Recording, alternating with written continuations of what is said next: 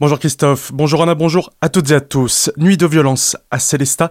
Vendredi soir, deux individus ont agressé quatre personnes devant deux bars de la commune. Alcoolisés, ils ont demandé une cigarette à leur victime avant de s'acharner sur elle. L'une s'en sort avec deux dents cassées et 15 jours d'ITT. Les policiers ont réussi le soir même à interpeller le plus vieux des deux, âgé de 19 ans, après une course-poursuite dans la ville.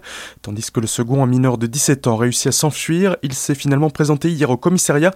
Les deux ont été placés en garde à vue. Le plus sera jugé en mai prochain pour rébellion, outrage et port d'armes et le second pour les violences commises en état d'ébriété. Décès d'un homme percuté par un train. Ce sexagénaire a été heurté hier peu après 16 heures par un TER à Winsenheim au lieu dit Saint-Gilles. Le conducteur du train a tenté un freinage d'urgence mais il était trop tard. L'homme est mort sur le coup.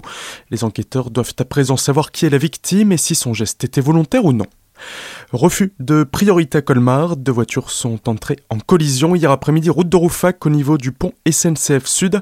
L'accident a eu lieu suite à un refus de priorité mais personne n'a été blessé lors du choc. Les pompiers n'ont donc pas eu à se rendre sur place.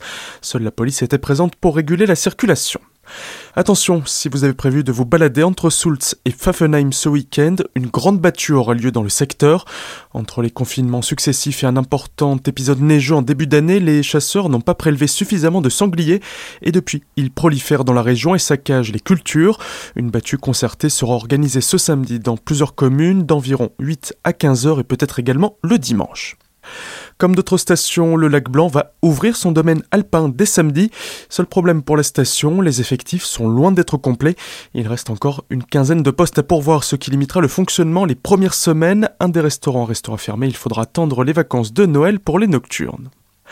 Des larmes de crocodile, c'est la comédie qui sera jouée demain soir au théâtre municipal de Colmar. Les précisions de Daniel Sala, directeur de la salle. C'est une première euh, pour nous, pour ce spectacle qui vient d'être créé. C'est une comédie de Claude Cohen et Thierry Crouzet et qui est mise en scène par Olivier Lejeune, qui est un fidèle un peu du théâtre municipal. On l'a accueilli souvent, soit comme euh, metteur en scène, soit comme comédien. Et la distribution est un peu inédite puisqu'elle nous permet de retrouver Popek, qu'on n'a pas vu beaucoup ces derniers temps, en tout cas pas dans les comédies, plutôt dans son one man, donc euh, la chanteuse, ainsi que quatre autres comédiens. L'histoire, un personnage donc féminin, Sarah, réunit sa famille dans une clinique suisse où elle a décidé de quitter ce monde. Les personnes qu'elle a demandé à avoir autour d'elle viennent plus par l'appât du gain que par solidarité avec cette personne. Il y a notamment son frère Salomon et son ex-femme, qui est une célèbre chanteuse lyrique, interprétée du coup donc par Popek et Jim Manson. Déjà, ces deux personnages se détestent vraiment beaucoup et rien ne va se passer comme on l'attendait. La représentation aura lieu demain soir à 20h30. Infos et réservations sur le www.théâtre-colmar.fr ou au téléphone au 03 89 20 29 02.